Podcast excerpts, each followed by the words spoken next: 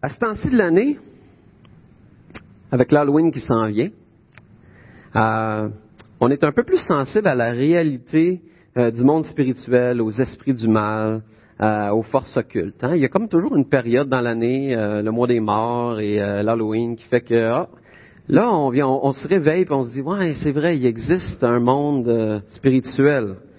Et, et c'est la période des films d'horreur, des déguisements sombres et épeurants, des maisons hantées. Puis, euh, puis on doit admettre que la conception du monde spirituel qu'on peut retrouver dans plusieurs films euh, de déguisements de zombies, là, puis de, de, de vampires, puis euh, de loups-garous, ben, ça relève pas mal plus de l'imagination humaine que d'une vraie réalité spirituelle. Et en fait, toute la fête de l'Halloween ici au Québec est beaucoup plus folklorique que d'autres choses. Et c'est pour ça parce que au Québec, on trouve deux tendances face au monde spirituel. Et la plus importante est probablement que pour beaucoup de Québécois aujourd'hui, le monde spirituel, c'est juste le fruit de notre imagination. Hein, on vit dans une culture qui a tendance à tout expliquer par la raison, à tout expliquer par la science, et qui voit son monde d'une manière très matérialiste. Pas matérialiste dans le sens qu'on achète des choses et qu'on possède des choses, mais dans le sens qu'on voit le monde comme étant de la matière, simplement de la matière, simplement physique, et que le monde immatériel ou spirituel, ben ça n'existe pas. Et l'autre tendance qu'on retrouve dans bon nombre de cultures dans le monde, et également ici au Québec, euh, peut-être d'une manière moins importante, mais qui est un peu paradoxale, euh, c'est une tendance à être superstitieux. Euh, et ça, c'est-à-dire une tendance à vivre dans la peur face au monde spirituel et occulte, vivent avec la peur d'être vulnérables euh, aux attaques des forces spirituelles. Donc, euh, euh, c'est un monde que, qu'on ne connaît pas, puis qui fait peur, puis on, a peur de ce monde-là spirituel. Donc, d'un côté, le monde spirituel n'existe pas, et de l'autre côté, il existe et il faut en avoir peur. Alors, c'est un peu les deux courants de pensée qu'on a dans notre société aujourd'hui. Et en tant que chrétien, il faut être conscient que ces deux courants de pensée-là viennent influencer notre propre conception de la vie euh, spirituelle, du combat spirituel, du monde spirituel et des, esprits. Et, euh, et c'est intéressant de regarder ce que les Écritures ont à dire. Et ce matin, on termine notre, notre euh, lettre aux Éphésiens, notre série sur la lettre aux Éphésiens. Et Paul parle justement de ce sujet-là. Il nous encourage et nous enseigne face au monde spirituel. Alors, on va regarder ce matin euh, Éphésiens 6, les versets 10 à 20. Alors, je vous invite à tourner, comme plusieurs le font déjà, euh, dans vos Bibles et à aller dans le texte d'Éphésiens 6. On va lire les versets 10 à 20, mais ce matin, on va commencer en lisant les versets 10 à 12. Alors, Éphésiens 6, verset 10. Enfin, mes frères et sœurs, ou en conclusion, mes frères et sœurs, fortifiez-vous dans le Seigneur et dans sa force toute puissante. Revêtez-vous de toutes les armes de Dieu afin de pouvoir tenir ferme contre les manœuvres du diable. En effet, ce n'est pas contre l'homme que nous avons à lutter, mais contre les puissances, contre les autorités, contre les souverains de ce monde de ténèbres, contre les esprits du mal dans les lieux célestes. Alors, pour conclure sa lettre aux Éphésiens, eh bien, Paul nous parle du combat spirituel. Euh, et, c'est intéressant de constater que ce passage-là, c'est pas juste la conclusion de sa lettre, mais c'est l'apogée de sa lettre. Toute la lettre aux Éphésiens est bâtie pour nous amener à ce texte-là d'aujourd'hui. Et, euh, on voit ça dès le, chapitre 1.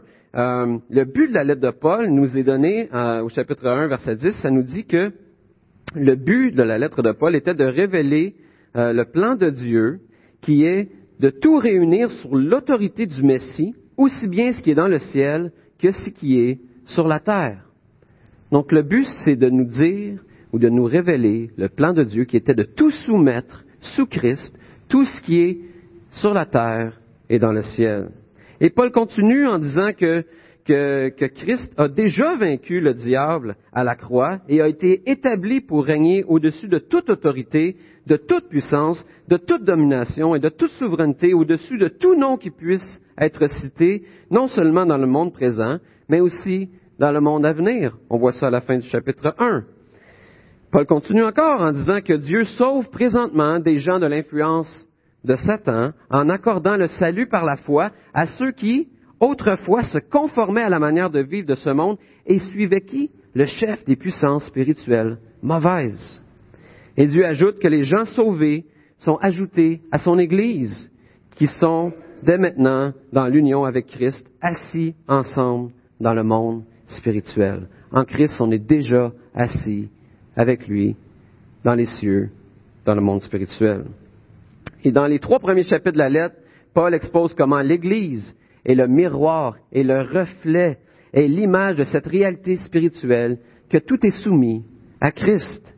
Et Paul va dire au chapitre 3, verset 10 que c'est par le moyen de l'Église que les aspects infiniment variés de sa sagesse sont révélés aux autorités et aux puissances dans le monde céleste. Donc c'est par l'Église, par le moyen de l'Église, que Dieu révèle aux autorités dans le ciel sa puissance et sa sagesse.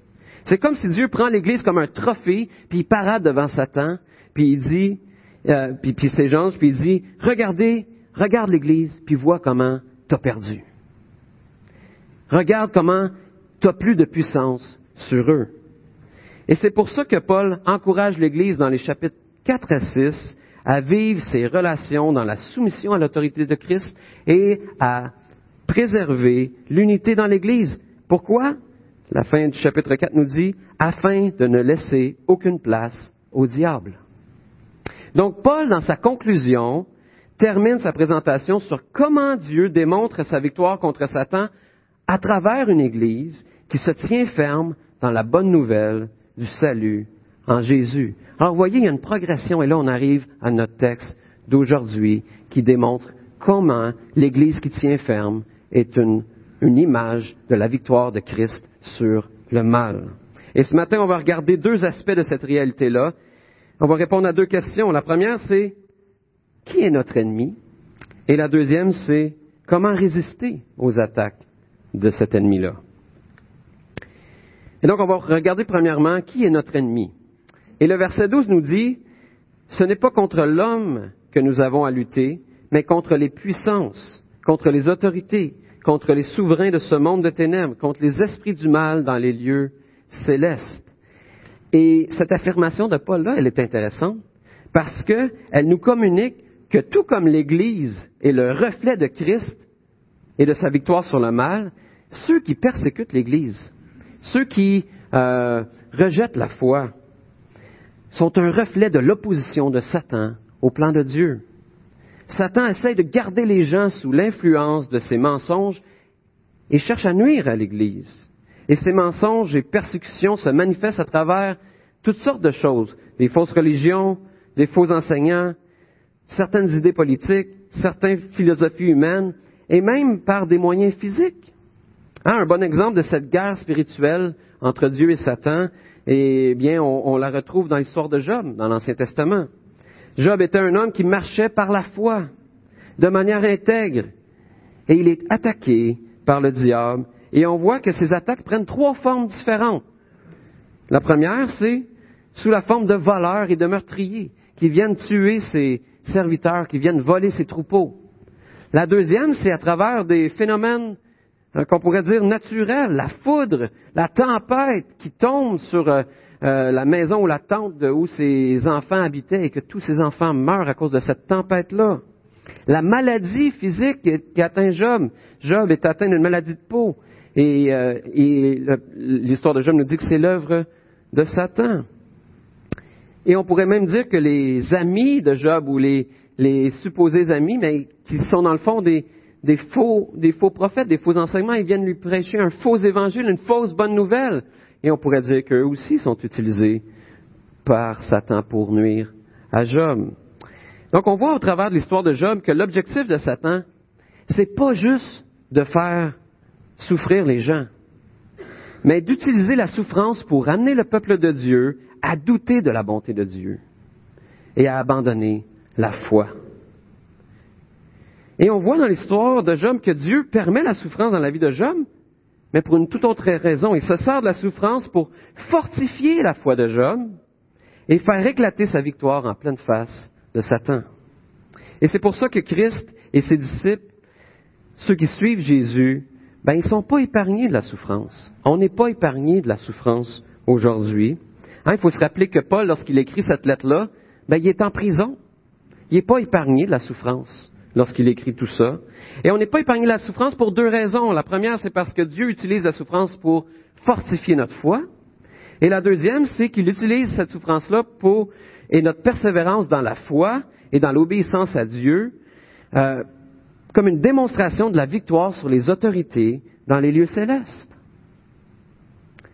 Et c'est important que l'Église et tout chrétien reconnaissent que derrière un faux enseignant, derrière une fausse philosophie, derrière des gens qui prônent cette philosophie-là, euh, derrière des gens qui rejettent l'Église, qui persécutent l'Église, eh bien, il se cache des puissances célestes qui gardent ces gens de le mensonge et qui les gardent esclaves.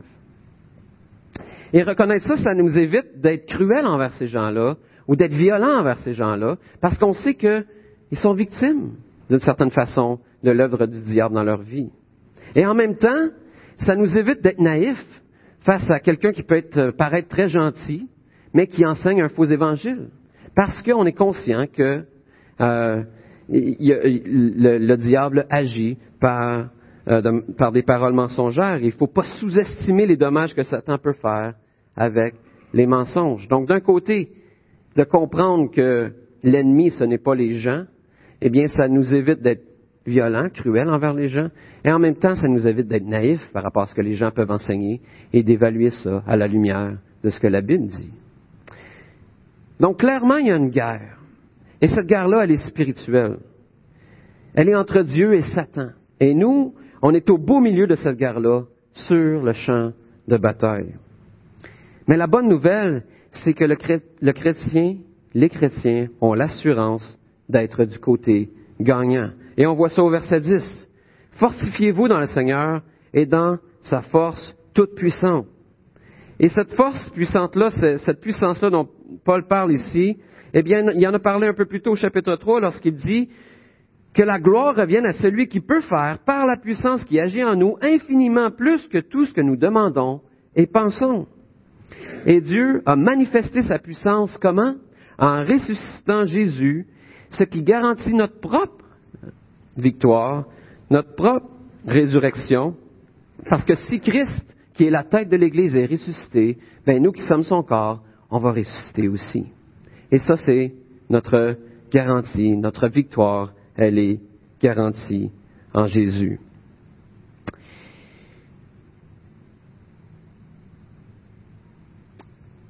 Mais Paul ici ne nous donne pas juste une définition de ce qu'est l'ennemi.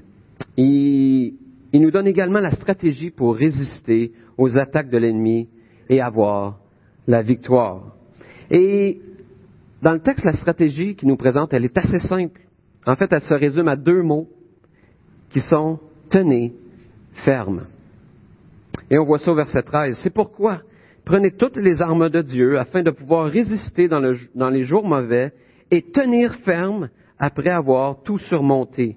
Tenez donc ferme. ça veut dire quoi tenir ferme? Et j'aimerais vous donner deux, deux, images, deux illustrations de ça. Une qu'on retrouve dans l'Ancien Testament, dans le livre de 2 Samuel, où ce qu'on a euh, cet homme, Éléazar, qui était un des grands guerriers auprès de David lorsqu'ils ont vaincu euh, les Philistins et leurs ennemis. Et il nous a raconté cette histoire en, en 2 Samuel 23, où euh, Éléazar se retrouve au milieu de la bataille avec le peuple de Dieu et euh, ils sont euh, dans la vallée en train de combattre les Philistins. Et à un certain moment, le peuple perd la foi qu'ils vont gagner. Et tout le monde se sauve, tout le monde part sur les hauteurs et, euh, et Éléazar, il reste tout seul dans la vallée à se battre contre les Philistins. Il nous est dit qu'il s'est tellement, a tellement combattu, il a tellement battu avec force et persévérance que sa main est restée prise après son épée et qu'il n'était plus capable de, d'enlever l'épée de sa main euh, euh, à ce moment-là, une fois que la, bataille était finie. Et ce qui est extraordinaire dans cette histoire-là, c'est que le texte nous dit, Éléazar a combattu, et tout ce que le peuple a, eu à faire, c'est redescendre dans la vallée, prendre le butin, puis s'en retourner. Et on voit cette idée de persévérance. Tenir ferme, c'est persévérer jusqu'à la victoire. C'est pas se retirer lorsqu'on sent la soupe chaude. C'est pas avoir peur de l'ennemi. C'est tenir ferme, c'est rester et combattre jusqu'à la fin. Il y a cette idée de persévérance. Un autre exemple de ça, on le retrouve dans un film contemporain, le film ben, qui est de moins en moins contemporain, mais le film du Seigneur des Anneaux. Et on, a cette, on, cette situation-là où ce que euh, les protecteurs de l'anneau euh, passent à travers la montagne de la Moria, je pense, puis ils sont en face de ce, cet adversaire, le Balrog. Et, euh, Gandalf se présente devant lui, et il y a un petit pont qui les unit, et Gandalf se plante sur le petit pont et dit, vous ne, tu ne passeras pas. Et il se plante là, et jusqu'à temps que son ennemi soit vaincu. Alors cette idée de persévérer, de tenir ferme, de ne pas donner de l'espace à l'ennemi, de rester jusqu'à ce que la victoire soit acquise. Et l'apôtre Pierre continue dans ce sens-là, il nous dit, euh, on voit ça dans 1 Pierre au chapitre 5, il nous dit, ne vous laissez pas distraire, soyez vigilants, votre adversaire le diable rôde autour de vous comme un lieu rugissant, qui cherche quelqu'un à dévorer, comme un lion rugissant, excusez qui cherche quelqu'un à dévorer, résistez-lui en demeurant ferme dans votre foi, car vous savez que, vos frères dispersés à travers le monde connaissent les mêmes souffrances. Résistez-lui comment? En demeurant ferme dans votre foi. Pour nous, présentement, la victoire dans le domaine spirituel, ce n'est pas d'être délivré de la souffrance, et ce n'est pas d'être délivré de combattre et du combat. Le combat ne sera jamais fini sur la terre. Vivre notre vie chrétienne en cherchant à être confortable sur la terre, c'est pas le bon objectif. Pour nous, le confort, il est au ciel. Présentement, on est sur le champ de bataille et on est appelé à tenir ferme. Et il y a cette idée de persévérance dans le combat. Ah, on aimerait déjà être physiquement et réellement, euh, présentement, assis dans les cieux avec Christ. Et on l'est en espérance. Mais dans la réalité, le combat se gagne sur le champ de bataille à chaque fois qu'on a notre épée dans la main, qu'on fait face à l'ennemi et qu'on lui tranche la tête. Et là, on vient de gagner. Et là, il y en a un autre qui s'en vient et on lui retranche la tête. Et il y en a un autre qui s'en vient et on lui retranche la tête. Vous comprenez que c'est une image? Mais, mais c'est cette idée d'avoir la victoire sur le champ de bataille. On est sur le champ de bataille. La victoire, elle n'est pas encore assise sur le trône pour nous. Elle est directement sur le champ de bataille. Donc la victoire, elle est accessible, mais à chaque fois dans le combat. Et pour tenir ferme, Paul nous dit, prenez toutes les armes de Dieu ou revêtez l'armure de Dieu. Et c'est une autre façon de dire euh, ce qu'il a déjà dit au chapitre 4 de sa lettre. Il nous a dit, laissez-vous renouveler par l'Esprit dans votre intelligence et revêtez-vous de l'homme nouveau, créé selon Dieu dans la justice et la sainteté que produit la vérité. Et dans les versets 14 à 17, ben Paul va développer cette idée de revêtir. Il nous donne six éléments de l'armure de Dieu. Alors on va les regarder ensemble, on va lire les versets 14 à 17. Tenez donc ferme, ayez autour de votre taille la vérité en guise de ceinture, enfilez la cuirasse de la justice, mettez votre, comme chaussure à vos pieds le zèle pour annoncer l'évangile de la paix.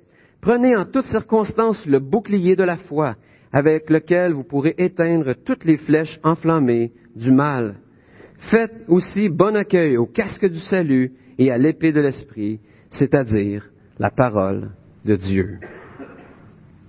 Et intuitivement, quand on lit ce texte-là, eh bien, on se dit que Paul nous donne une liste de choses à faire. Hein, il dit revêtez, prenez, puis là, il nous donne une liste de choses. Alors on se dit, ah ben, faut faut que je prenne ces choses-là, faut que je le fasse.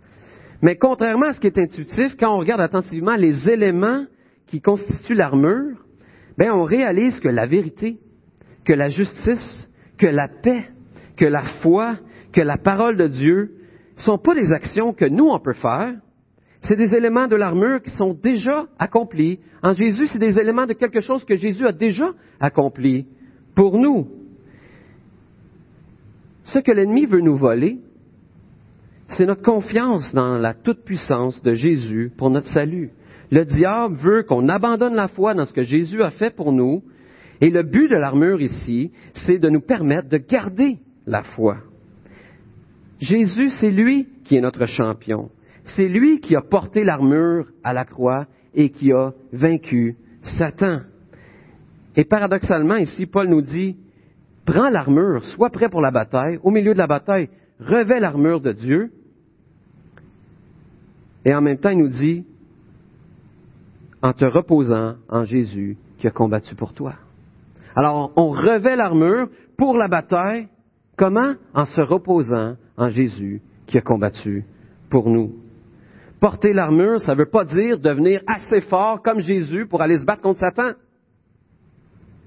Porter l'armure veut dire de rester sous la protection de celui qui a combattu et qui a vaincu. C'est ce qu'on fait quand on devient chrétien. Lorsqu'on devient chrétien, on reconnaît que le seul moyen pour être délivré du péché, c'est de mettre ma confiance en Jésus. Et Paul, il nous dit ici que de porter l'armure, c'est de persévérer, de tenir ferme dans cette conviction profonde que nous donne la bonne nouvelle. On est victorieux à cause de ce que Jésus a fait.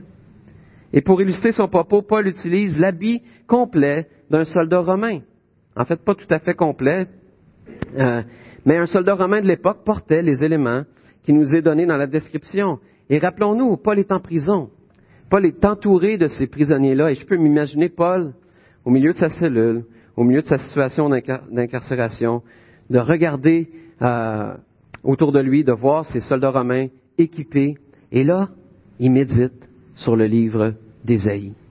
Et il se rend compte que dans le livre d'Ésaïe, le Dieu vengeur, le Dieu qui vient sauver son peuple, le Dieu qui, euh, qui est guerrier, euh, nous est présenté avec les mêmes éléments qu'on retrouve ici sur l'armure d'un soldat romain.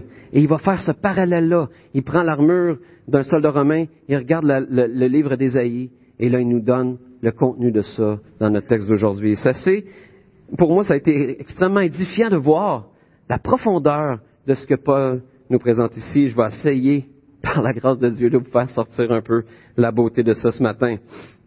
Euh, alors, euh, il commence en disant au verset 14, euh, Paul nous dit, Ayez autour de votre taille la vérité en guise de ceinture.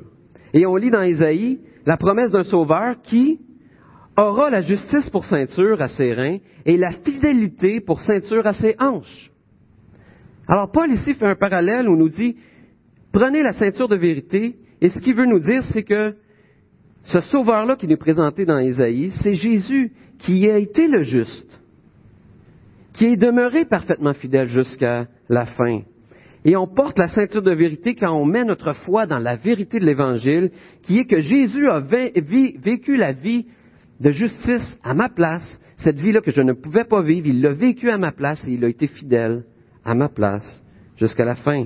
La vérité présentée dans la Bible, c'est que on est incapable de se sauver soi-même, mais que Jésus a vécu la vie de justice et de fidélité nécessaire pour nous sauver. Et lorsqu'on met cette ceinture, c'est ça qu'on se rappelle. On se rappelle que Jésus a vécu la vie qu'on ne pouvait pas vivre à notre place et que il a apporté la justice et la fidélité. Et vient ensuite la cuirasse de justice. On vient de parler de justice, et comme c'est comme si Paul revient encore avec la justice et, il fait encore un parallèle avec Isaïe qui nous dit que le Sauveur se revêt de justice comme d'une cuirasse. Et euh, comme on, on a dit, c'est Jésus est celui qui a vécu une vie parfaitement juste. Et je porte la cuirasse de justice quand je crois que rien d'autre que sa justice me qualifie pour être approuvé de Dieu. Il n'y a donc maintenant aucune condamnation pour ceux qui sont en Jésus-Christ. Satan ne peut plus m'accuser, Satan ne peut plus me garder dans la culpabilité, Satan ne peut plus me condamner parce que Jésus est celui qui m'a fait justice. Et moi, je peux me reposer derrière ce bouclier-là, derrière cette cuirasse-là de la justice. Le verset 15 nous dit, mettez, mettez comme chaussure à vos pieds le zèle pour annoncer l'évangile de paix. Et ce verset fait écho, encore une fois, à Ésaïe, où on lit, comme il est beau de voir sur les montagnes les pas du messager d'une bonne nouvelle, qui annonce la paix, qui parle de bonheur et qui annonce le salut. Et Jésus est celui qui est venu annoncer la paix, à ceux qui étaient loin et à ceux qui étaient proches. On voit ça dans Éphésiens au chapitre 2, verset 17.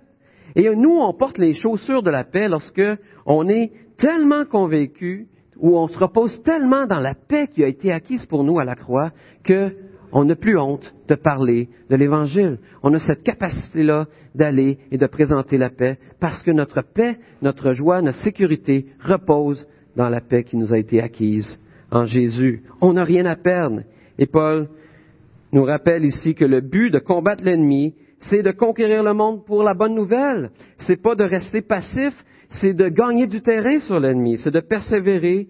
Et c'est ce qu'on fait à travers une implantation d'église. C'est ce qu'on fait en cherchant à avoir des communautés missionnelles, des gens qui s'impliquent dans leur communauté, qui présentent la beauté de l'amour de Christ autour d'eux, qui annoncent la bonne nouvelle autour d'eux, parce que on veut gagner du terrain, parce qu'on est dans une guerre spirituelle. Et Paul continue en disant, prenez en toutes circonstances le bouclier de la foi, avec lequel vous pourrez éteindre toutes les flèches enflammées du mal. Et on prend ce bouclier de la foi-là quand, tout comme Jésus, on trouve en Dieu notre refuge plutôt que de croire les mensonges enflammés de Satan que Satan nous envoie. Rien d'autre que la foi ne peut éteindre les flèches enflammées du mal. Et je le répète, mais le combat qui nous est présenté ici n'est pas à propos de ce qu'on fait, mais est à propos de ce qu'on croit. Et c'est un combat pour la foi. Dans quoi est-ce qu'on va mettre notre confiance? Et l'Évangile nous donne une foi, une confiance qui nous pousse à l'action. Et le verset 17 continue en nous disant, Faites aussi bon accueil au casque du salut. Et le Sauveur, annoncé par Ésaïe, nous dit ceci du Sauveur. Il enfile sur sa tête le casque du salut. Il prend la vengeance pour vêtement et s'enveloppe du zèle comme d'un manteau. Il paiera à chacun le salaire qu'il mérite, la colère à ses adversaires, le salaire qu'il mérite, que méritent ses ennemis. Jésus est ce sauveur et on porte le casque du salut lorsqu'on croit que Jésus est celui qui va juger toutes choses et qui va nous venger de nos ennemis. Le salut passe par lui, la vengeance passe par lui. Romains 12, 19 nous dit, ne vous vengez pas vous-même, bien-aimés, mais laissez agir la colère de Dieu, car il est écrit, c'est à moi qu'appartient la vengeance, c'est moi qui donnerai à chacun ce qu'il mérite. Et quand je mets le casque du salut, eh bien, c'est cette vérité-là que je crois, que la vengeance ne m'appartient pas, mais que mon Sauveur va me venger. À lui appartient la vengeance. Et finalement, Paul termine sa description de l'armure romaine avec le seul équipement qui sert pour attaquer. En toutes les autres, c'est des, choses défensives. Mais là, il va terminer avec le seul élément de l'armure du, euh, du soldat romain qui est utile pour attaquer. Faites bon accueil à l'épée de l'esprit, c'est-à-dire la parole de Dieu. Et encore une fois, ce verset-là fait écho à Isaïe, où on lit que le Sauveur, sur le Sauveur, qu'il a rendu ma bouche pareille à une épée tranchante. Proclamer la parole de Dieu est la seule art nécessaire pour vaincre l'ennemi. C'est ce que Jésus a fait au désert lorsqu'il a été tenté par le diable. Comment est-ce qu'il s'est défendu contre Satan? Il a proclamé les vérités de la parole. Et ce n'est pas seulement la connaissance de la parole qui nous protège, mais l'emphase du texte ici est mise sur l'action, c'est de proclamer euh, ces vérités de la parole de Dieu. C'est prendre l'épée de l'esprit, c'est c'est de proclamer les vérités de Dieu lorsqu'on est tenté, lorsqu'on est dans une situation de doute, lorsque la division s'installe entre nous, eh bien, on se rappelle la bonne nouvelle, on se prêche l'évangile, on se rappelle qui on est en Jésus, et c'est ce qui nous permet de repousser l'ennemi, de vaincre l'ennemi. On est protégé quand porte l'armure de Christ qui a combattu et vaincu l'ennemi à la croix pour nous. Alors en résumé, Paul nous dit qu'on est au beau milieu d'une guerre spirituelle et que l'ennemi, c'est pas les hommes, c'est pas ce qu'on voit, mais c'est les forces spirituelles qui sont derrière, les esprits du mal. Et il nous dit que pour combattre l'ennemi, il faut revêtir l'armure de Dieu, qui est la foi en notre Sauveur et Jésus. Et Jésus-Christ, notre Messie, notre Sauveur, notre champion. Et il termine sa lettre en nous disant, Comment on fait pour revêtir cette armure-là? Donc, euh, on a un ennemi, on a une armure, mais comment qu'on fait pour s'habiller de cette armure-là, pour la revêtir? Et il termine sa lettre en nous disant que c'est par la prière. La prière, elle prend une place importante dans la lettre aux Éphésiens. On voit une prière complète à la fin du chapitre 1 de Paul envers les Éphésiens. On en voit un autre au chapitre 3. Et ici, Paul termine en nous disant que c'est par la prière qu'on gagne la bataille spirituelle. Lorsqu'on prie, on se rappelle de ce que Jésus a fait à la croix, de ce qu'il est en train de faire présentement à travers son esprit, de ce qu'il va faire dans ce retour, lors de son retour dans la gloire. Et c'est ce qu'on fait lorsqu'on prie. Et c'est pour ça qu'au verset 18, il va dire, Faites en tout temps, par l'Esprit, toutes sortes de prières et de supplications. Veillez à cela avec une entière persévérance et en priant pour tous les saints. Et on n'aura pas le temps de développer le verset 18 ce matin, mais remarquez l'importance que Paul donne à la prière avec les quatre tout qu'on voit dans ce verset-là. Hein, il dit, faites en tout temps par l'Esprit toutes sortes de prières et de supplications. Veillez à cela avec une entière persévérance ou une toute persévérance qui ne dit pas en français. Donc c'est la plénitude dans la persévérance, une entière persévérance et en priant pour tous les saints. Il y a cette idée que la prière, c'est le moyen par lequel on crée de l'espace pour prendre les armes de Dieu et se rappeler de tout ce qu'on possède en Jésus et être immunisé, être à l'abri des attaques de l'ennemi. Est-ce que les esprits du mal existent aujourd'hui? Eh bien oui, malgré ce que notre société peut en penser, les esprits du mal existent aujourd'hui. Est-ce qu'on doit vivre dans la peur constante d'être vulnérable aux attaques des forces spirituelles? Eh bien, si on est chrétien, certainement pas parce qu'on est sous la protection de Christ. On est sous le joug de Christ. On est sous son règne à lui. Et on n'est plus soumis au règne de Satan. Et en même temps, on est conscient que ce combat pour la foi, qu'il y a un combat pour la foi, et qu'on doit constamment se rappeler de qui on est en Jésus, et que cette armure-là, elle est là pour nous. 1 Jean 4.4 nous dit, celui qui est au-dedans de nous est plus fort que celui qui est au dehors. Et Galates 3.27 nous dit, vous tous qui êtes baptisés en Christ, vous avez revêtu Christ. Alors frères et sœurs, ce matin, on a cette armure qui nous est disponible en tout temps, qu'on a, qu'on peut revêtir et qui nous protège des traits enflammés du malin. Alors je vais terminer en priant.